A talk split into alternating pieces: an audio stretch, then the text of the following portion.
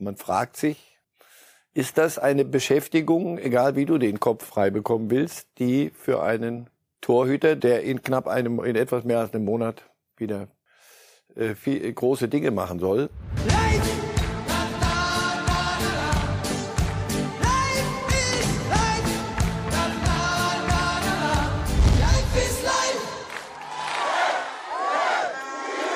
Sie feiern weiter. Marokko, die Sensation dieser WM, tatsächlich im Halbfinale. Und die Mannschaft lässt sich vor dem Hotel feiern. Sie feiert mit ihren Fans. Der ein oder andere hat sein Handy mitgebracht und gemeinsam eine große WM-Party. Marokko als erste afrikanische Nation in einem Halbfinale einer Weltmeisterschaft. Und damit herzlich willkommen zu Reif ist live an diesem Sonntag, bei dem wir viel zu besprechen haben, denn es liegen vermutlich so die intensivsten WM-Viertelfinals, vielleicht sogar der Geschichte hinter uns mit den Tränen von Neymar, mit den Tränen von Ronaldo, mit diesen intensiven Szenen zwischen Argentinien und Holland, aber auch dem wunderschönen Messi-Pass, das Wunder Kroatien, auch das geht weiter. Und dann haben wir natürlich noch England und Elfmeter. Sie wissen schon, da gibt's eine Vorgeschichte und jetzt auch eine brutale Realität. Die gute Nachricht, Sie müssen da nicht alleine durch. Wir stehen eng an ihrer Seite und das sind in diesem Fall vor allen Dingen Marcel Reif. Guten Morgen, Herr Reif. Guten Morgen. Haben die gesungen Berlin, Berlin, wir fahren nach Berlin? Schon im Blick auf 2024 versucht Marokko eventuell noch eine Europameisterschaft teilzunehmen. So, aber da, so weit wird das Märchen nicht gehen. Wir hatten an den letzten zwei Tagen, Herr Reif, ab und zu WhatsApp-Kontakt während der Viertelfinals. Und nachdem die Brasilianer ausgeschieden waren, hatten Sie mir nur drei Worte geschrieben. Ich bin traurig. Bin traurig, ja weil sie zuweilen hin und wieder in der einen oder anderen Sequenz fand ich den schönsten Fußball gespielt haben. Und so ein bisschen schön ist ja auch ganz gut. Also spannend ist, ist, ist gut und intensiv. Und intensiv habe ich als Reporter immer gesagt, wenn ich sagen wollte, ah, so doll ist es nicht, aber intensiv ist es. Deswegen war, war ich ein bisschen traurig, ja. Aber Sie sind drüber hinweg. Ja, wir müssen ja, das Leben geht ja weiter, auch für die Brasilianer. Sie werden wieder, wieder es wieder versuchen. Dieses Jahr hatte ich sie sehr weit vorne. Wie so viele. Und bevor wir jetzt aber die WM vertiefen in Anbetracht der spektakulären Viertelfinals, der intensiven Viertelfinals, wollen wir uns zunächst beschäftigen mit unserem Nationalmannschaftstorwart Manuel Neuer. Denn das ist natürlich die Nachricht aus deutscher Sicht. Manuel Neuer hat sich schwer verletzt beim Skiwandern. Wir sehen hier ein Foto von ihm, das er gestern gepostet hat, aus dem Krankenhaus. Also Daumen hoch ja, gut, dass er die Operation gut überstanden hat, Daumen hoch, aber erstmal sicherlich nicht für ihn, denn er fällt den Rest der Saison aus und insofern natürlich auch die Bayern müssen möglicherweise umplanen. Also Schienbeinbruch bei Manuel Neuer. Passiert ist das Ganze auf einer Skitour. Da kraxelt man erst auf Skiern den Berg hoch und wenn man dann oben ist, schnallt man einmal hinten die Ferse fest und dann geht's den Berg wieder runter. Wir wollen einmal lesen und zuhören, was Manuel Neuer hinterher gesagt hat, hey Leute, ging's eigentlich so ganz locker aus der Hüfte los. Was soll ich sagen? Das Jahresende hätte auf jeden Fall besser laufen können. Punkt, Punkt, Punkt. Während ich meinen Kopf beim Skitourengehen frei bekommen wollte, habe ich mir einen Unterschenkelbruch zugezogen. Die gestrige OP ist sehr gut verlaufen. Vielen Dank an das Ärzteteam. Es schmerzt allerdings zu wissen, dass die aktuelle Saison für mich beendet ist. Die ganze Saison vorbei, Herr Reif. Hat er sich da fahrlässig verhalten als Torwart, als Kapitän, so eine Vorsicht, Tour zu machen? Vorsicht, fahrlässig ist schon ein, glaube ich, juristischer, ein Begriff? juristischer Begriff. Und bevor Leichtsinnig? Auf den ersten, aber auch auf den dritten Blick eher ja. Man fragt sich, ist das eine Beschäftigung, egal wie du den Kopf frei bekommen willst, die für einen Torhüter, der in, wann geht's los? 13. glaube ich, ne? oder irgend sowas? 20. Januar, erstes Spiel in Leipzig. Gut, der in knapp einem, in etwas mehr als einem Monat wieder äh, viel, äh, große Dinge machen soll. Und die Bayern, für die, wie haben wir immer gesagt, für die Bayern geht die Saison erst nur nach Weihnachten langsam los. Und da stehst du nicht zur Verfügung. Also, wie gesagt, alles, äh, ich weiß nicht, wie sein Vertrag aussieht, aber auf den ersten, ersten, zweiten, dritten Okay, fünften Blick auch noch, denke ich, habe ich, als ich es gehört habe, den Kopf geschüttelt. Wir sind es gewohnt aus äh, Fußballhistorie, dass junge Spieler ab und dann mal die ein oder andere unvernünftige Aktion in ihr Leben einfließen lassen und man so sagt, na ja gut, die sind 20, 21, 22. Jetzt ist Neuer 36, wird im März 37, also unabhängig davon, dass er eigentlich denkt, man wissen sollte, was man macht während der Karriere und was nicht.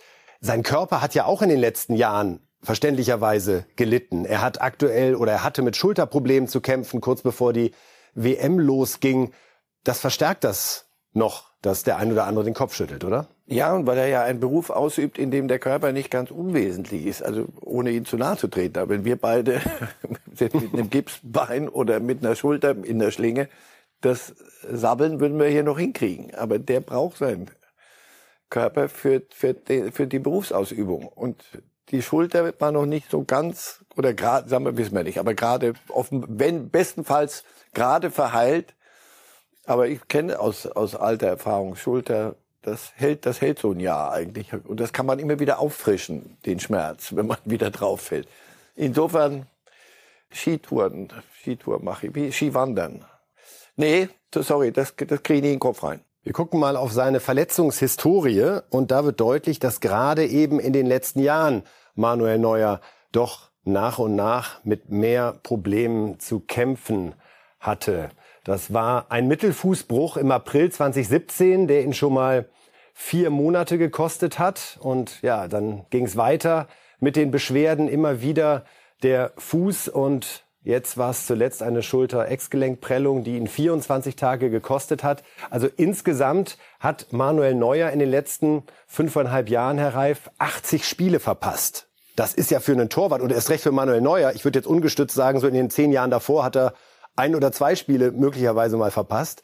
Das zeigt ja auch, dass dieser Körper eben nicht mehr der ist, der er mal war. Gut, jetzt vielleicht nicht so eine ganz überraschende Erkenntnis. Ja, das, deswegen muss man auch gucken, jede einzelne Verletzung ist anders ähm, und, und anders zu bewerten. Oder für uns gar nicht zu bewerten, weil es uns nichts angeht. Das kann immer passieren, wenn du einen körperlichen Fußball, äh, äh, Beruf ausübst, äh, kann es ja schon mal sein, dass, dass Dinge schiefgehen. Aber das hier war ja nicht bei der Berufsausübung, sondern beim Skiwandern. Es klingt so läppisch, Skiwandern. Also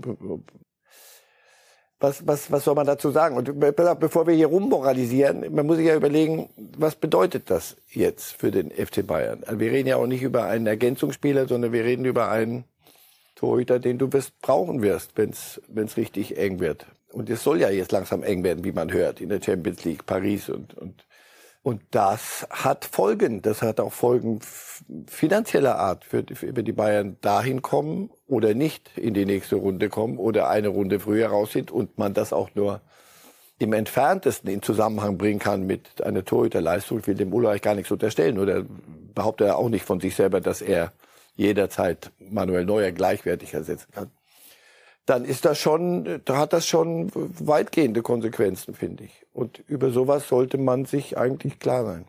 Halten Sie eine Geldstrafe für angemessen? Sie wollen aber jetzt, dass ich A offene Frage. Fahrlässig und dann B jetzt auch noch Geldstrafe. Ich nochmal, ich weiß nicht, wie die Regularien bei den Bayern sind, weiß nicht, was da drin steht. So viel ich weiß, wird bei bei Profisportlern haben die Ausschlussklauseln. Also Fallschirmspringen zum Beispiel sollte man nicht alle zwei Tage machen oder sowas.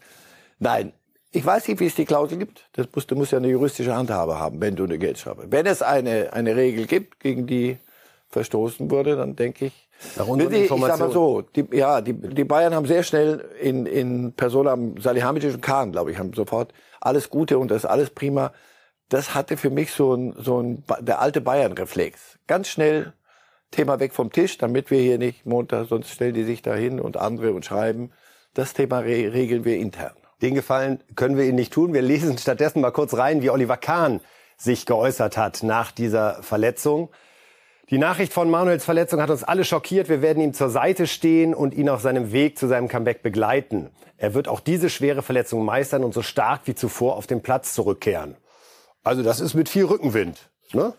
Ich würde jetzt nur sagen, Oliver, und was dachtest du, als du es gehört hast? So der erste Impuls, wie war der? War der, ja, wir stehen voll an seiner Seite. Was sollen Sie sonst anderes sagen? Nach außen, es ging sehr schnell. Das hätte man auch mal ein Stündchen warten können. Aber dass es so schnell ging, war aus alten Zeiten bei den Bayern kannte ich das. Thema selber besetzen, ganz schnell weg und dann machen wir das intern.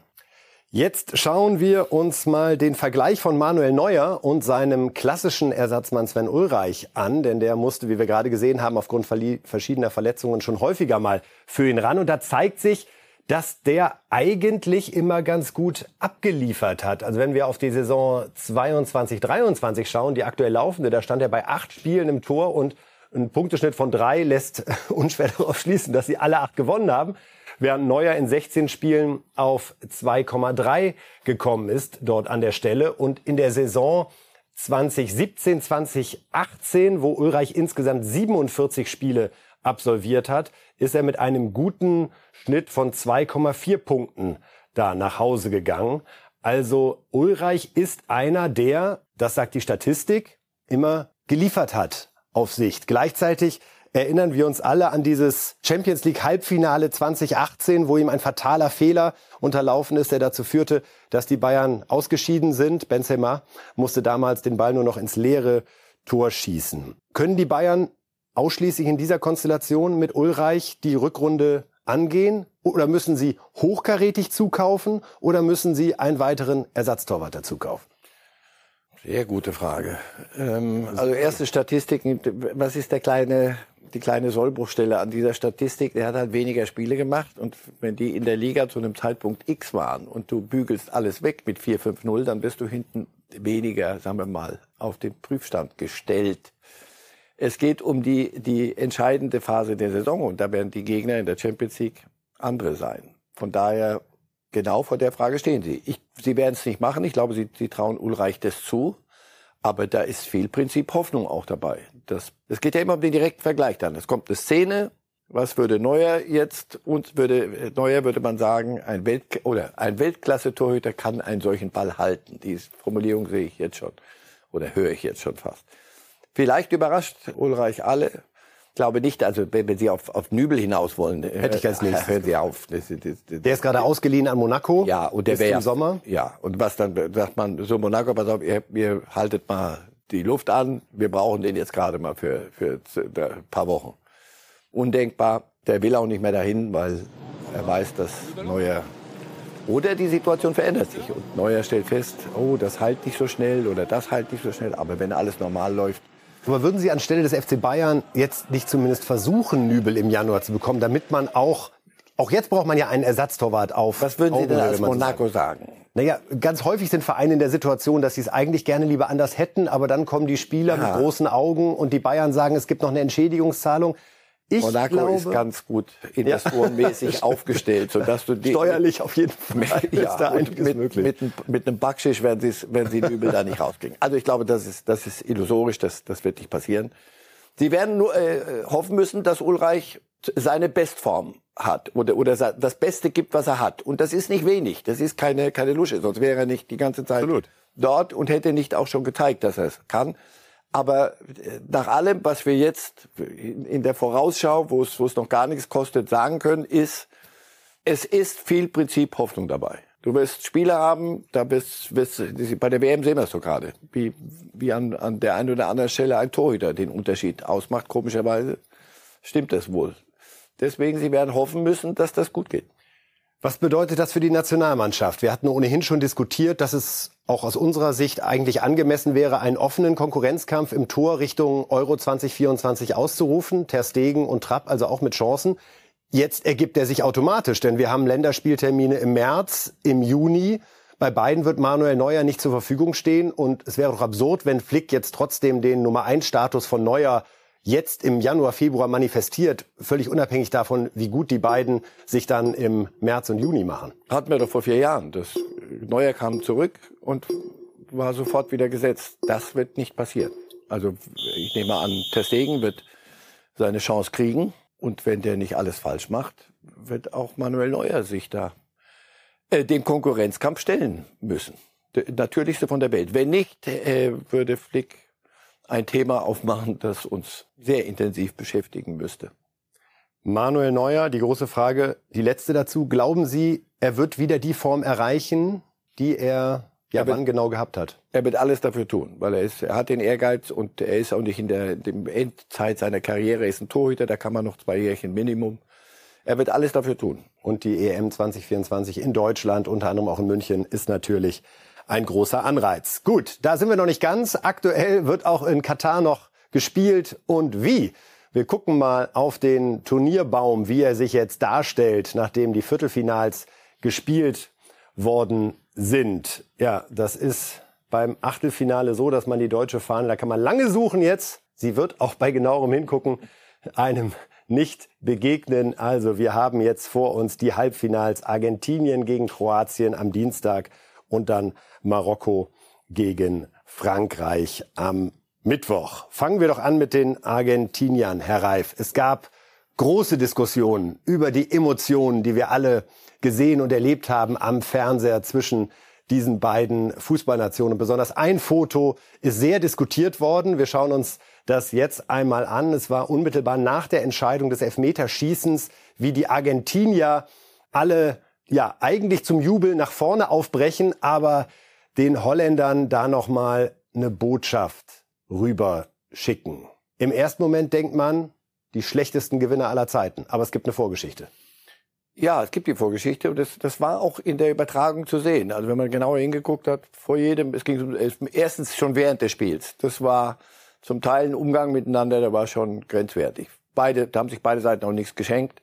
Also wenn wir jetzt da gegenüberstehen, gestern wie die Franzosen und die Engländer am Ende und auch während des Spiels miteinander umgegangen sind. Der schlechteste Mann auf dem Platz war der Schiri.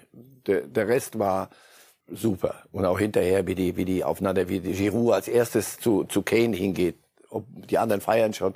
Also, also das hatte wieder die Dinge, wo ich sage, komm, guck mal, es ist doch, es gibt auch noch das. Hier in dem Spiel war es die ganze Zeit ziemlich, ziemlich heavy. Und bei dem Elfmeterschießen, die, Argenti die einige Holländer sind zu jedem Elfmeterschützen der Argentinier hingegangen, als der diesen langen Weg und der ist, das ist der schlimm, einer der schlimmsten Wege, die man machen kann im Fußball. Also da aus, aus der Mitte dann zu diesem Elfmeterpunkt, wo das Tor immer immer kleiner wird und der Torhüter immer größer, komischerweise, je näher man kommt.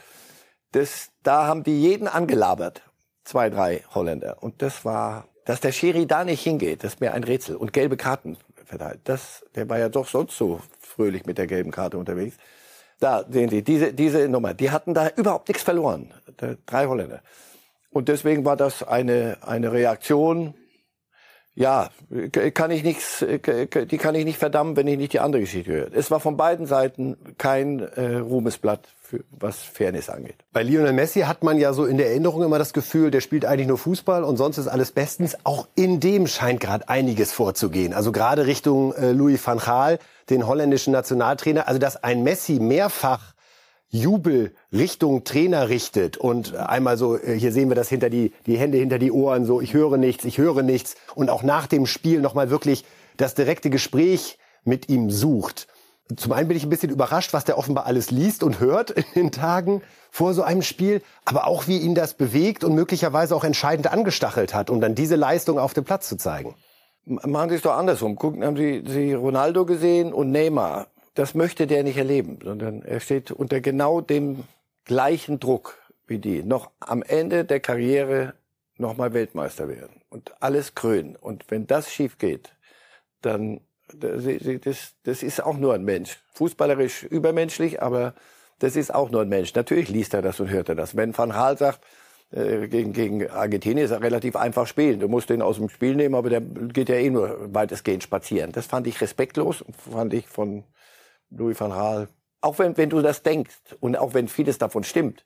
Nur er hat es in dem Spiel dann gezeigt. Man kann sehr gut spazieren gehen und dann nicht Skiwandern. Das ist was anderes. Spazieren gehen und dann zwischendurch mal ein Pässchen spielen. Und das kann sehr, sehr groß, sehr, sehr, kann enorm den Unterschied machen. Ist Gaal also, einer der großen Verlierer dieser WM, auch wie er ja. dieses ich glaube, Spiel das war, vor sich hergetragen hat ja. und immer wieder sagte, wir sehen uns im Finale zu dem einen Journalisten, der sagte, er ist bis zum Ende des Turniers da. War das? Und wir wollen Weltmeister werden, Weltmeister und dann immer mit dieser Kladde da rumlaufen, wo du dachtest, der kommt gerade vom Berg Sinai runter und hat wirklich die göttliche Offenbarung da drin. Teilt er aber nicht mit uns, sondern nur mit, mit seinen Spielern. Und der Fußball ist, das verstehen sie alles gar nicht. Und am Ende, das Einzige, was, was Fußball von Holland ausgemacht hat, die hatten keinen Angriff, nicht mal eine Torschance, aber keinen Angriff zu Ende gespielt, bis zu der Minute 70, glaube ich, wo der zwei, zwei Meter Leute, die, die, die Luc de Jong und, und Weghaus reinschickt.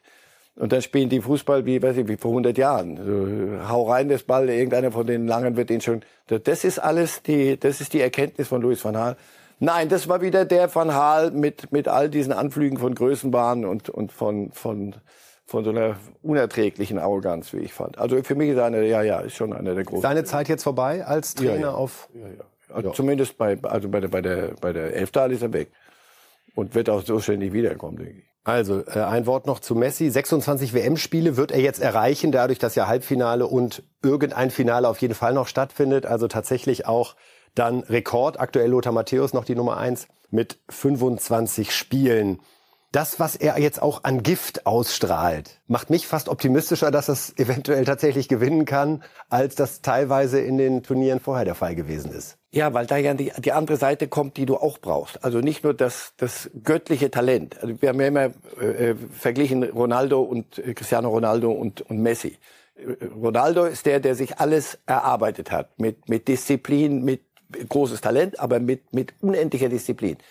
Äh, Messi ist der von Gott geküsste. Und, aber jetzt dazu noch diese, diese, also fast schon Gier, äh, wirklich Gier, das, das zu machen. Die Mannschaft spürt das. Ja, er geht zwischendurch spazieren, aber das hat er gemacht, als er noch, weiß ich, als er 20 war, ist er auch noch rumspaziert zuweilen. Das ist seine Art, Fußball zu spielen. Das muss eine Mannschaft akzeptieren. Und das machen sie. Sie, sie rennen auch für ihn, weil er ihnen diese Momente schenkt. Deswegen aus dieser, das erklärt so seine, dieses Gesamtpaket, das da gerade unterwegs ist. Jetzt stehen wir im Halbfinale, Herr Reif, und wir sind über eine Statistik gestolpert. Was glauben Sie? Welche Nation hat es als einzige geschafft, bei den sechs Turnieren in diesem Jahrhundert viermal im Halbfinale zu stehen? Nur ein Land hat es geschafft. Viermal in diesem Jahrhundert. Ich fürchte Deutschland. Sie haben recht. Wir gucken einmal auf diese Statistik. Sie strahlen dermaßen, ich dass so ich merke, Sie haben lange überlegt, was können wir aus dieser Weltmeisterschaft rausholen. einfach mal angeguckt und es zeigt eben auch in gewisser Weise die Zeitenwende, die wir erleben. Denn diese vier Halbfinalteilnahmen haben halt bei den ersten vier Turnieren in diesem Jahrhundert stattgefunden. 2002, 2006, 2010, 2014, inklusive des WM-Titels natürlich. Und jetzt in den letzten beiden Turnieren eben kein Halbfinale mehr. Dann Frankreich dreimal dabei und die Kroaten, die da mit zwei Teilnahmen stehen, die waren immer jetzt am Start 2018, 2022, wenn wir nicht dabei waren. Da sind Deswegen sie sind, ja, aber deswegen sind, ja, baff und deswegen sind wir doch auch so sauer, weil äh, du Wir siehst kennen doch, es halt anders. ja, die Fallhöhe ist halt eine andere als bei anderen Mannschaften. Wenn du das alles vorzuweisen hast und dann zweimal nacheinander in der, in der Gruppenphase ausscheidest, das ist eben nicht akzeptabel. Und deswegen muss man ja auch dann darüber intensivst reden. Also ja. Also ja, Ja, also einigen ja. wir uns auf ein Ja, das Ja, überrascht ja. uns und hoffentlich bleibt es nicht auf lange Zeiten so. Wir wollen uns jetzt mal mit den Kroaten beschäftigen und ihrem Trainer zuhören, Slatko Dalic, dem ja der ganze Stolz, die ganze Leidenschaft wirklich anzuspüren, anzuhören ist. Darum hinein. sjajna utakmica hrvatske reprezentacije odigrana taktički, majstorski, velemajstorski, pametno. Das ist einer der größten Siege, ein hervorragendes Spiel unserer Mannschaft. Wir haben ein Gegentor kassiert und sind zurückgekommen. Wir haben bewiesen, was es heißt, nicht aufzugeben. Wir haben gezeigt, wofür Kroatien und sein Nationalteam steht. Ein großartiger Erfolg. Zum zweiten Mal in Folge stehen wir im Halbfinale einer Weltmeisterschaft. Und das, obwohl wir ein kleines Land sind. Wir haben uns gegen den größten Favoriten bei diesem Turnier durchgesetzt. Ich gratuliere jedem meiner Spieler. Ich bin sehr stolz darauf, wie sie gespielt haben. Sie sind großartige Kämpfer. Sie sind Kroaten. Wir haben die Stärke dazu, noch mehr zu schaffen. Jetzt werden wir uns erholen, entspannen und uns dann auf das Halbfinale vorbereiten. Kroatien schaltet tatsächlich Brasilien aus. Der schöne Satz, Sie haben gezeigt, wofür Kroatien steht. Wofür steht für Sie Kroatien, Herr Reif? Na, für 3,9 Millionen. Das ist, mehr, mehr haben die nicht. Einfach. Einwohner. Einwohner. Mehr haben sie nicht. Da können wir noch so viel tun, jetzt über Fußball und über was auch immer reden. Kommt gleich die nächste Superstatistik übrigens. So, aber viele Sie sich Fans haben, haben Badekappen auf. Und da denkt, wer sich sich so ein bisschen im Sport in Kroatien auskennt, sagt, warum tragen die Badekappen? Na, warum? Weil sie auch im Wasserball weit vorne sind. Im Basketball und im Handball und in, was weiß ich, alles, was mit Sport zu tun hat. Die sind verrückt. Das ist ein sportverrücktes Land mit 3,9 Millionen. Und die können auch nicht irgendwelche Eingemeinden aus irgendwoher, so Ex Exil-Brasilianer, was ja manche machen, die dann so nach zehn Jahren die Staatsbürgerschaft kriegen. Das sind alles Kroaten. Und das treibt die. Und es treibt den alten Bettelmönch äh, Luka Modric nochmal. Der hat, ich, ich war im, im, beim Champions League Finale, Real Madrid, da war er ähnlich. Wieder kein alles die Alten und der alte Modric, das wird alles nix. Und dann ist er noch mal, hat ist er noch mal gerannt. Und jetzt wieder. Das ist gegen die zu spielen, ist hat die, die, die haben was. Die haben etwas, was du dir kaum erklären kannst. Und was man vielleicht auch nicht lernen kann, sondern Nein. das steckt in dem Fall, würde ich sagen, wirklich in ja. ihnen drin. Ich denke es auch den anderen zu zeigen, dass sie über den Sport so und dann, dann viel siehst du die, dann denkst du, komm, jetzt lass mal, jetzt ist ja gut. Also jetzt lass mal runterdampfen, so dolle wird das auch alles. Und dann siehst du die und denkst, doch, da ist irgendwas, was andere nicht so hinkriegen. Das musst du ja auch, irgendetwas Besonderes musst du haben, sonst kannst du nicht aus der Auswahlmöglichkeit von 3,9 Millionen am Stück in allen Sport, in allen wichtigen Sportarten so marschieren. Jetzt ist das Stichwort dreimal gefallen, Herr Reif, beziehungsweise die Stichzahl. Jetzt gucken wir einmal auf die Einwohnerzahlen der 32 WM-Teilnehmer, beziehungsweise auf die der fünf größten und die kleinsten. Und tatsächlich, da finden wir die 3,9 Millionen bei Kroatien auf Platz 29, was die Einwohnergröße betrifft. Die USA auf Platz 1 mit 332 Millionen, dann die Brasilianer. Unglaublich, finde ich, macht man sich viel zu selten klar, was für ein großes Land mit 214 Millionen Einwohnern.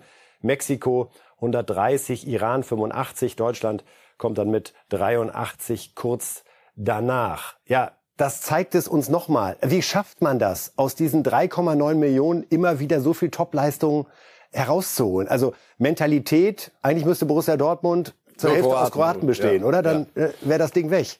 Also ich, auch Perisic war so ein Spieler, fand ich, den bei, bei Bayern, als sie das Triple gewonnen hat, der war immer mal so ein bisschen am Rand, aber irgendwie Messer zwischen den Zähnen ja. auf dem Platz und Manzukic ja, bei 2013. Uns, bei, also ich kriegte, hieß es immer noch, du musst, damals war ja noch Jugoslawien, oder waren die Teil, du, den Jugo, haben wir immer gesagt, den Jugo solltest du bei dir in der Mannschaft haben. Wenn der bei den anderen ist, ah, das wird, so. Ich bin ja mit, mit halbem Herzen Schweizer, ähnlich. Deswegen, ich kann es nicht aus Kroatien sagen, aber bei der Schweiz kann, kann, habe ich es sehr aus der Nähe erlebt. Acht Millionen Völkchen auch und schaffen es regelmäßig. Das, das heißt, es darf dir kein Talent durch die Lappen gehen. Ist der, Holland auch. Gut, das ist flach, da siehst du am Dienstag, wer Sonntag zum Essen kommt. Aber es darf dir kein Talent übersehen werden. Dann musst du es gut ausbilden. Das machen sie. Das sind alles die Geheimnisse. Und dann musst du sie spielen lassen. Und wenn einer, musst du wissen, als Club, kroatischer Club, Zagreb, Dynamo Zagreb, großer Name, wenn einer die Schuhe richtig binden kann, bupp, ist er weg. Du kassierst das Geld, bildest den nächsten aus. Die spielen dann international bei großen Clubs. Modric sein halbes Leben bei, bei Real. Und dann hast du plötzlich Weltspieler. Und du sagst, aber wie kriegen die das jedes Mal hin? Wieder. Gucken, wo ist noch, wo läuft ein Sechsjähriger rum, den müssen wir genau beobachten. So kannst du es hinkriegen. Du musst es halt richtig gut machen. Die Akademie in Frankfurt ist, sollte sich da mal erkundigen. Kroatisch aufladen am ja. besten. Als Übergang zu den Engländern wollen wir uns jetzt noch kurz mit Frankreich beschäftigen und einmal dem Mann zuhören, der gestern getroffen hat zum 2 zu 1 für Frankreich gegen England. Hier einmal Giroud. Ah, das ist schon Wahnsinn. Wir haben super gut gearbeitet in der Defensive. Hat mich ein bisschen an das Spiel Belgien 2018 erinnert. Das war natürlich ein sehr wichtiges Match heute Abend. Wir wussten, was diese Generation von jungen englischen Talenten drauf hat. Die haben ja alles in ihrem Kader. Aber wir haben auch ein solides Spiel gemacht. Also wir haben wirklich alles reingehauen, haben versucht auch im Konter da wirklich ranzugehen. Wir hatten die richtige Mentalität. Ich bin super stolz auf das Team. Also auch Mentalität, super stolz. Giroud für Sie der Spieler des Spiels gestern oder jemand anders? Doch, doch. Ich, ich bin ja großer Fan von ihm. Wie, wie viel der gespielt hätte im Normalfall, wenn Benzema, wenn Benzema dabei gewesen wäre? Null, wahrscheinlich. Null. Oder vielleicht irgendwie irgendwann bei zwei Minuten wenn äh, Deschamps gar nichts mehr eingefallen wäre. Und der nutzt diese Chance. Das ist ein prima Typ, von dem ich auch schon seit, weiß ich, seit zehn Jahren denke, na, in dem Alter noch, warum tust du dir und anderen das an? Fahren Sie mal beim AC Mailand, was der da treibt. Schießt die entscheidenden Tore und hier wieder. Also, ja, ja, war für mich gestern der Mann des Spiels. Ja, jetzt sind wir schon mittendrin in England gegen Frankreich und natürlich damit auch bei elf Metern. Harry Kane hat erst einen verwandelt und dann gab es tatsächlich nochmal die Chance und der ging dann weit, weit, weit über die Latte. Und wir hören mal, was Gareth Southgate, der Trainer der Engländer, hinterher zu Harry Kane zu sagen hätte. hatte. Um, well, as you'd expect, he's, he's Natürlich ist er heute sehr, sehr niedergeschlagen. Aber er soll sich keinen Vorwurf machen. Wir waren als Mannschaft überhaupt erst in dieser Position wegen seiner Führungskraft und seiner Tore. team because of his leadership, because of his goals over a long period of time. Heute Abend ist in 100 Minuten Fußball eine Menge auf beiden Seiten passiert. Und selbst wenn er den zweiten Elfmeter macht, haben wir die Partie noch lange nicht gewonnen. And even if that goes in, we've still got a lot to do to win the game. So Wir werfen also niemandem die Schuld vor. Die Spieler waren fantastisch und wir gewinnen und verlieren zusammen. Ganz einfach.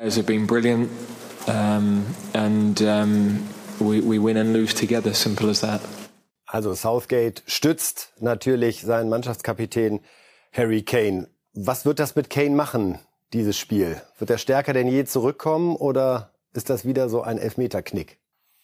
Nein, der, der ist stabil, der ist, der weiß auch, was er kann und das, das wird er wieder, wieder hinkriegen. Sie haben eben gesagt, dann kam noch die zweite Chance, der zweite Elfmeter. Chance, als, als der, der Elfmeter gepfiffen wird und ich sehe, der King geht dahin, habe ich vor mich hingerufen, das kann der nicht machen, das darf der nicht machen. Der darf nie, um, auf gar keinen Fall darf der den zweiten Elfmeter. Warum nicht? Warum? Weil er gegen seinen äh, Mannschaftskameraden von Tottenham spielt. Aber der erste ging doch auch rein. Ja, genau. Der erste ging rein. Und schon beim ersten hast du nachvollziehen können, was in dem Kopf der beiden vorgeht. Ich weiß doch, dass er weiß, dass ich weiß, dass er weiß. Er weiß, ich gehe normal links. Ich weiß aber, er weiß, dass ich normal rechts schieße. Also was? Das ist ein, ein End, eine Endlosschleife, die da, die da durch den Kopf gehen muss. Und als der Ball drin war und der war super geschossen, beim zweiten, wenn Sie sich den ever so analysieren, jetzt klugscheißern wir rum und Geheimnissen da alles rein, aber warum kostet ja nichts?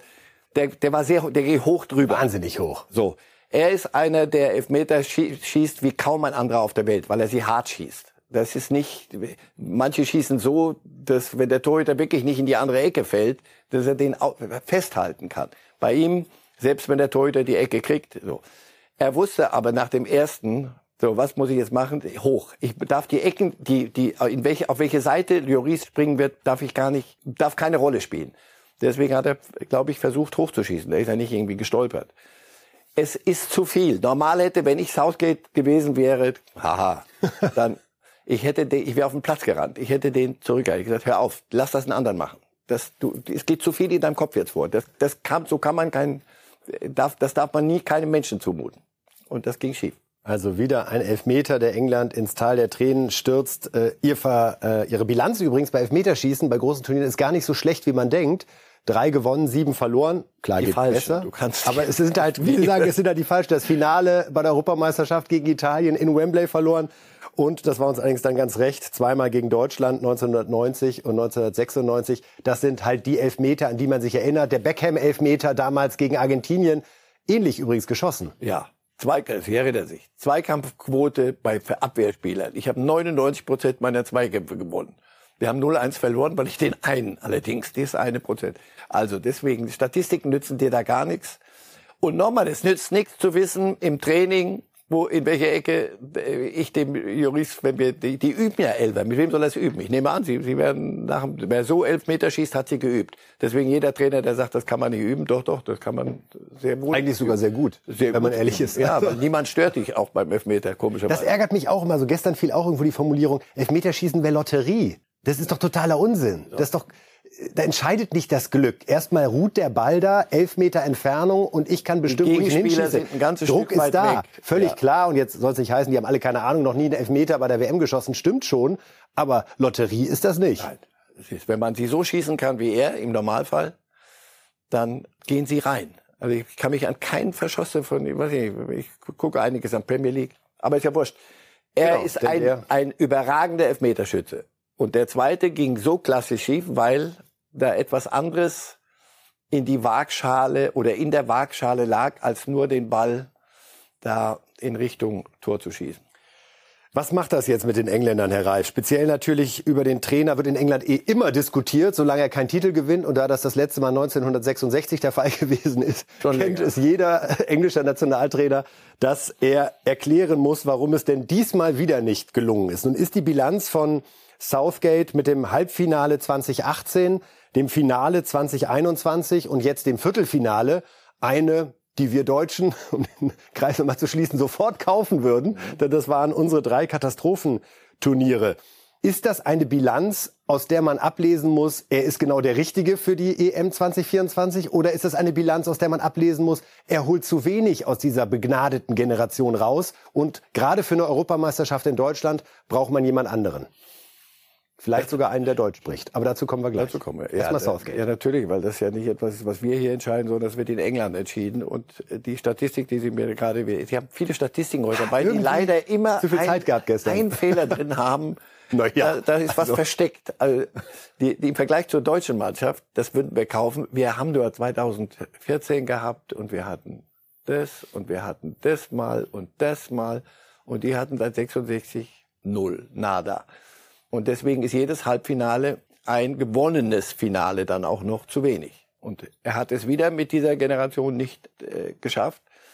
Die, die, das wird sehr unsachlich werden jetzt auch ganz schnell. Oder es wird relativ schnell erledigt und er sagt selber, Leute, er hat ja auch schon so ein bisschen geraunt im, im Vorfeld. Also das gucken, gucken wir noch mal, ob ich danach nach der WM weitermache. Äh, der wird die Chance gar nicht kriegen. Also da, da, es wird einen Wechsel geben auf der Position. Und es ist die Frage aller Fragen, denn da ist ja einer zu haben, der in England einen guten Ruf hat, weil er mit Chelsea die Champions League gewonnen hat. Thomas Tuchel. Tuchel. Ein er. deutscher Trainer, Ja. der Englands Nationalelf bei einer Europameisterschaft in Deutschland trainiert. Zu schön, um wahr zu sein. Und genau deswegen kommt's auch.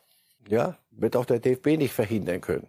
Das auf keinen Fall. Aber trauen sich die Engländer das? Weil es wäre natürlich schon ein fußballerisches Politikum, einen Deutschen zum Trainer der Engländer zu machen und dann nach Deutschland zu fahren. Oder ist es gerade der Punkt zu sagen, Alter, sind wir clever? Ja, der Tuchel zeigt's euch mal. Also diese Splendid Isolation, die, die auf der Insel äh, Jahrtausende, hat, hast du das Gefühl, immer galt, ist ja aufgebrochen worden. Sie waren ja, äh, lange Jahre waren sie die Erfinder des Fußballs und der runden Kugel und all das und äh, im eigenen Saft. Also wir brauchen keine ausländischen Spieler und schon gar nicht brauchen wir ausländische Trainer. Und irgendwann haben die festgestellt, du, 66 haben wir zum letzten Mal irgendwas gewonnen und auch Champions League mäßig sind auch die anderen immer unterwegs. Wo sind wir eigentlich da?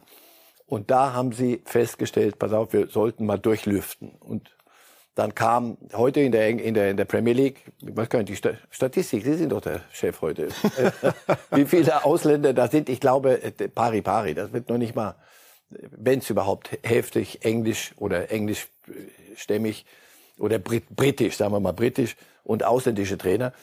Nein, das wird kein, kein Hindernis mehr sein. Sie werden, das, der DFB leistet sich das. Wir werden keinen ausländischen Trainer kriegen, so lange, bis wir es begriffen haben, dass manchmal vielleicht das auch mal gut täte. Aber nicht jetzt. Flick ist alles okay.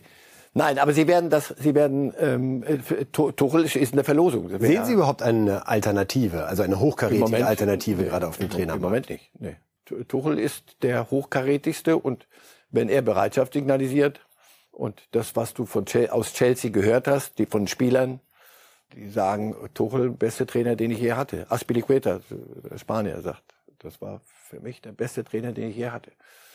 Diese Generation der jungen Spieler, die Bellinghams, die wir jetzt erleben haben, die auch wahnsinnig frustriert und niedergeschlagen wirkten gestern. Ist das der Schmerz, den man nochmal erleiden muss, um dann das ganz große Ding zu holen? Oder geht das so in Richtung Belgien? Ach, die können alle so schön Fußball spielen, aber in zehn Jahren stehen wir hier möglicherweise oder zwei andere und sagen, also dass die Engländer nicht einen Titel geholt haben aus dieser Qualität, enttäuschend. Ja, aber die Belgier sind ja über den Zenit gewesen. Während bei den Engländern, ja, das tut jetzt richtig weh, aber du wirst die Chance noch kriegen. Bellingham, Foden, du wirst die Chance noch, noch kriegen, nochmal. Und nur irgendwann nochmal, ich habe ja vor dem Turnier schon gesagt, England, ist England nicht Mitfavorit? Doch, England ist Mitfavorit, aber das glaube ich erst, wenn ich sehe, weil mittlerweile habe hab ich es aufgegeben. Das dachte ich. Dann haben sie wieder wunderbar Fußball gespielt und du siehst, was da an, an, an überbordendem Talent da ist. Es, irgendwann muss es natürlich kommen, sonst hast du, haben Sie recht, sonst hast du Belgien. Und dann ist wieder eine Generation weg. Weiter geht's mit Neymar. Da hat sich äh, Trainer Tietz hinterher ganz klar so geäußert, dass das natürlich nicht ausschließlich seine Schuld ist. E. Wir haben die Freude geteilt und wir teilen die Trauer. Niemand wollte unser Land glücklicher machen als wir selbst. Dieses Gefühl haben wir gemeinsam mit unseren Familien. Es steht uns eine wunderbare Generation im Fußball bevor. Durch Missgeschicke wird sie noch stärker werden. Sie wird weiter wachsen. Wir sind alle für das Ausscheiden verantwortlich. Es wäre heuchlerisch von mir zu sagen, dass alles auf eine Person zurückfällt. Es gibt nicht den Helden und den Bösewicht. In der brasilianischen Liga habe ich einen Titel auf die gleiche Art und Weise wie hier verloren. Im Fußball ist es möglich, ein Tor aus einer einzigen Chance des Gegners im gesamten Spiel zu kassieren, wenn dein Torhüter zuvor nicht einen einzigen Ball halten musste. Aber auch davor habe ich großen Respekt. Er gibt sich Mühe natürlich, möglichst jetzt Druck und Schuld von Neymar wegzunehmen, Herr Reif. So wie Sie Neymar nach dieser Niederlage erlebt haben. Er hat selber gesagt, er hat minutenlang geweint und hat wieder davon gesprochen, wie groß das Loch ist und die Enttäuschung. Und er weiß nicht, ob er zurückkehren wird. Sehen wir ihn wieder im Trikot der Brasilianer? Oder war das zu hart für ihn? Ich weiß nicht, ist, ist er einer wie, wie Ronaldo und auch wie Messi, der mit 34 dann nochmal will und kann? Wir haben vorhin gesehen, die, die, die Einwohnerzahl, das ist 200, mehr als 200 Millionen Menschen wollen, und das ist jeder. Es gibt kein, bringen Sie mir einen Brasilianer, der mit Fußball nichts zu tun hat oder haben will. Und die alle wollen Weltmeister werden, endlich mal wieder. Und er ist der, der Topstar. Das ist, das ist eine Menge, was auf dem Jungen lastet. Wirklich, das sollte man nicht immer, nicht immer so wegwischen. Also der hat viele Dinge, die, die kann man auch anders machen auf dem Platz. Aber dass alle auf Neymar gucken, wenn es um, um Titel geht und Brasilien geht, das muss einer erstmal ertragen können. Also der Körper weiß ich nicht, aber ob, ob er es von der Psyche nochmal will. Ich, ich glaube eher nicht. Wenn wir uns die großen Brasilianer anschauen, Pelé natürlich über allen mit drei Weltmeistertiteln, der WM-Triumph äh, 1994 ging dann so mit Romario nach Hause, das war seine Stürmerzeit und dann der andere Ronaldo 2002 der auch gegen uns getroffen hat im Finale. Neymar wäre dann auch so ein Unvollendeter. Wir können uns noch an Zico erinnern in den 80er Jahren, dem man ähnlich diesen Titel immer nachtragen wollte und ihn auch von ihm erwartet hat. Was würde das über seine Karriere aussagen, wenn dieser WM-Titel fehlt? Ist das noch legitim zu sagen, dann gehört man halt nicht zu den Top Ten aller Zeiten? Messi, Ach, Ronaldo? Die, die, was bringt dir so ein Titel, außer dass wir, wir beide können uns darüber streiten. Sie sagen ja, ich sag nein, oder ich sag ja, und Sie sagen nein. Ach, hör auf, ich, das, das habe ich mir abgewöhnt. Ich, ich guck, was kann so ein Spieler, holt er aus dem, was er an Talent hat und das, was ihm der Herrgott mitgegeben hat, holt er alles aus sich raus. Wir haben vorhin über Messi geredet, Ronaldo geredet. Das sind. Wie ist Ihr Eindruck bei Neymar? Holt er alles aus sich raus? Ich glaube ja. Ich glaube ja. Er hat Phasen, über Paris rede ich erstmal, das, das machen wir dann irgendwann im Mai. Aber ähm, hier in Brasilien, er übernimmt doch die Verantwortung, er zeigt sich doch. Er versteckt sie nicht und er lässt auch nicht andere für sich laufen und zeigt mit dem Finger, sondern die, die, die, schauen Sie, wie die Mannschaft auf ihn reagiert, wenn er ein Tor macht. Daran merkst du ja, sie, sie akzeptieren ihn ja. Das ist im Moment der mit dem größten Namen und das, das hat er, nimmt er an. Und das führt aber dazu, dass alle Kameras, wenn es schiefgegangen ist, zu ihm hingehen. So wie sie zu Ronaldo hingehen, so wie sie zu Messi hingehen. Das ist eigentlich mehr, als du, du, du tragen kannst, weil es mehr ist als Fußball dann. Da wird so viel reinprojiziert und das muss er tragen. Ja, ich glaube schon, dass er äh, aus sich alles rausholt. Ronaldo, der von 2002, der Brasilianer, hat nach dem ausgesagt, uns hat die Bosheit gefehlt. Und ich fühlte mich da ein bisschen erinnert an die Szenen der Argentinier mhm. vom Vortag, dem man durchaus ein bisschen Bosheit unterstellen kann äh, bei dem Jubel, den sie da gepredigt haben. Was steckt da drin in diesem Satz? Wir haben die, die Brasilianer tanzen gesehen. Sie haben gesagt, sie haben zehn verschiedene Varianten. Wir haben auch hier diskutiert, ob das vielleicht ein drüber war, als sie auch mit dem Trainer sogar getanzt haben. Diese fehlende Bosheit. Mhm. Sehen Sie die auch? Bosheit vielleicht vom Ausdruck her können wir darüber streiten, aber sie, sie können die, das andere so gut. Sie können so schön und gut Fußball spielen und so leicht Fußball spielen. Und wenn etwas so leicht geht und es dann plötzlich nicht geht, dann müsstest du Plan B oder die B-Kiste haben. So, jetzt müssen wir noch mal, gib mir mal das, gib mir mal den großen Hammer. Ich hör doch mal auf immer mit dem, mit dem, mit dem kleinen Schraubenzieher, da kommen wir jetzt nicht weiter. Gib mir mal den Hammer. Und den, möglicherweise den haben sie nicht. Den wollen sie auch eigentlich gar nicht haben. Den will auch das, diese 200 Millionen wollen das nicht haben, sondern das soll alles Jogo Bonito, das, das schöne Spiel sein. Einmal nur Widerspruch. Glauben Sie nicht, jetzt nach 20 Jahren ohne Titel, auch die Copacabana würde sagen, wir ertragen auch einmal den Hammer, wenn ihr diesen verfluchten Pott hier mal wieder mit nach Hause bringt. Im Nachhinein ja. Im Vorfeld sagt man, äh, aber nicht so bitte. Ah, so kann man nicht Fußball spielen. Ah, wenn der Ball dann reingeht, Fans, wir wollen nicht über die Seriosität oder das klare Denken von Fans streiten. Die akzeptieren am Ende dann alles. Aber im Vorfeld, wenn Sie jetzt fragen würden, wollen wir so spielen wie die Argentinier? Ach, hör auf, diese Holzböcke, was die, die, die hauen auf alles, was sich bewegt. Fragen Sie mal Brasilianer, was sie vom argentinischen Fußball halten. Nicht vom Messi, sondern so vom, was so im täglichen Leben passiert. Sie möchten es anders und ja, möglicherweise, wenn, der Wind dann so richtig von vorne kommt, fehlt Ihnen diese, diese, äh, diese, diese, diese, diese Facette. Bevor wir über Cristiano Ronaldo sprechen, eine Elfmeterfrage noch, die finde ich auch wunderbar zur Diskussion einlädt. Wann sollte man beim Elfmeterschießen den Besten schießen lassen?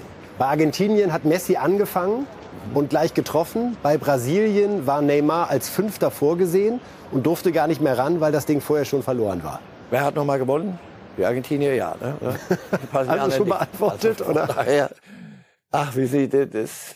Soll der erste oder wenn du wenn du denkst und das denkst du ja bei 4-4, dann kommt Neymar, der hat die Nerven, der das kann der. Wenn es aber so rumläuft, dass es vorher schon erledigt ist, es haben ja keine Blinden verschossen. Also Rodrigo, der Jüngste, das kann mal passieren. Aber Marquinhos, da denkst du, der hat schon was, was gesehen im Fußballleben. Ja, am Ende. Könnte irgendwie eine Zeitenwende sein, oder? Also ich habe schon immer den Eindruck, klassisch war immer der Beste zum Schluss, weil möglicherweise steht's dann, kann der Fehlschuss alles der entscheiden. Druck, so, der muss jetzt aber treffen, muss, muss, muss. Aber irgendwie reinzugehen mit so einem Ding. Gut. Wie naja. gesagt, die Argentinier haben es richtig gemacht, weil sie gewonnen haben. Punkt. So einfach und so klar kann, ist so Fußball. Fußball auch sein, ja. Und, aber dann wäre die Sendung sehr kurz vorbei, wenn wir uns immer auf diese Antworten einigen würden. Cristiano Ronaldo, Herr Reif, wird im Februar 38 Jahre alt. Hat jetzt wieder eine sehr, sehr große Enttäuschung erlebt. Es ist ein Jahr für ihn zum Vergessen, das muss man so sagen. weil Manchester United den Vertrag aufgelöst. Es läuft eindeutig besser ohne ihn. Während dieser WM hat er seinen Stammplatz verloren. Das beste Spiel der Portugiesen wird nicht mit ihm in Verbindung gebracht. Und jetzt steht er da, fährt nach Hause und hat keinen Verein. Sorgen machen müssen wir uns nicht, so ehrlich sind wir auch.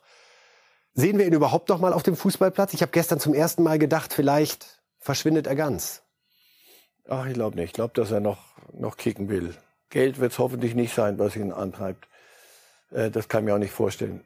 Ja, das ist traurig, Punkt. Nicht mehr, nicht weniger. Mich macht, mich macht das traurig, wenn ich das sehe, wie so eine Karriere jetzt gerade zu Ende geht, also die große Karriere.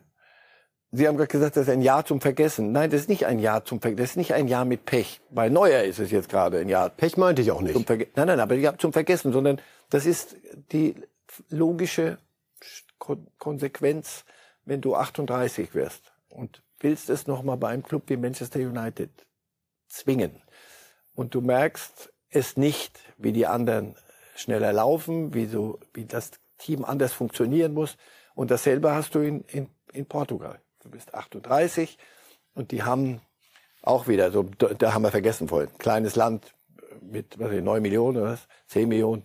Und eben äh, wie noch ein Ramos, noch ein Diaz. Und das, das, das hat man doch gerade. Nee, der ist 21, der kommt gerade von Benfica Lissabon. Und der macht dann drei Tore an der Stelle, wo du normal spielst. Und das hat ihm, gestern ist das alles über ihm zusammen gebrochen. Als er dann in dem Kabinengang ging, ich fand die Kamera, die war so nah dran. Ich dachte, weg, weg, weg. Das haben die, die Engländer übrigens gut gemacht auf dem Platz. Als Kane da völlig in sich zusammengesackt war nach dem Spiel, sind Spieler gekommen und haben den Kameramann gesagt, nee, weg. Aber finden Sie es nicht auch legitim, die Sportler zu begleiten in dem Moment der großen Niederlage? Ja. Oder ist es eine Frage von Kameranähe? Wirklich Nähe, Nähe. Ich, natürlich, weil das, aber das ist doch unser, unser Konflikt journalistisch immer. Du möchtest möglichst nah dran sein. Aber irgendwann denkst du, ich muss doch so einen Jungen jetzt mal alleine lassen, mal kurz. Und das war begleitet bis in die letzte Ecke der Karriere. Das hatte ich den Eindruck. Mich macht das traurig, wie gesagt, dass eine Karriere so zu Ende geht. Das hätte, hätte man vielleicht eher klarer sehen können und aktiver, noch ein bisschen Herr des Verfahrens bleiben und nicht nur warten, bis ein der Trainer aus äh, das Wort benutze ich nicht, rausnimmt aus der Mannschaft und wie der portugiesische Trainer, mit dem du so viele Jahre zusammen warst, wie der dich rausnimmt. Was machen wir jetzt mit ihm, Herr Reif? Ja, wird diesen Vertrag in Saudi-Arabien unterschreiben. Glauben Sie? Ja. Oh, also wenn schon, das was soll das wehtun. Ja, aber es sind 200 Millionen oder was, weißt du was, wenn es vorbei ist, dann wenigstens machen wir noch, ein spielen wir ein bisschen Monopoly und kaufen uns doch die Schlossallee. Die hat er doch schon. genau, man muss das Brett ein bisschen erweitern, das Monopoly-Brettchen. Ja, das war's für heute mit Reifes Live. Herr Reif, vielen Dank. Montag, Mittwoch, Freitag haben Sie doch mal das große Vergnügen um 7 Uhr hier Ihren Dienst tun zu dürfen. Die einen sagen so, die anderen so. Und dann haben wir bald auch das Finale. Also wie geht's weiter bei der Weltmeisterschaft Argentinien gegen Kroatien am Dienstag und Marokko gegen Frankreich dann am Mittwoch. An dieser Stelle auch wirklich nochmal ausdrücklich gute Besserung an Manuel Neuer. Nicht, dass das vorhin bei unserer Diskussion rund Absolut. um die Verletzung und die Absolut. Folgen zu kurz gekommen ist. Gute Besserung, das ist das Wichtigste. Aber auch die sportlichen Folgen müssen natürlich besprochen und thematisiert werden. Denn Manuel Neuer ist nun mal die prägende Figur vielleicht beim FC Bayern. Und ja, in der Champions League trifft man sich dann mit Neymar, mit Messi und Mbappé. Ein Grund zur Vorfreude, würde ich fast sagen. In der Tat und auch Vorfreude auf die Bundesliga, die in 40 Tagen wieder am Start ist. Es geht los dann mit Leipzig gegen Bayern. Das ist doch eine Perspektive Was bleibt für die nächsten Deutschen Wochen. Anderes übrig. So schaut's aus. Also auf Wir die machen Bundesliga zu freuen. Das Beste draus und sagen nochmal Danke, Herr Reif. Danke Ihnen fürs Zuschauen und Zuhören. Und bis morgen um sieben. Zumindest für Herrn Reif gilt das.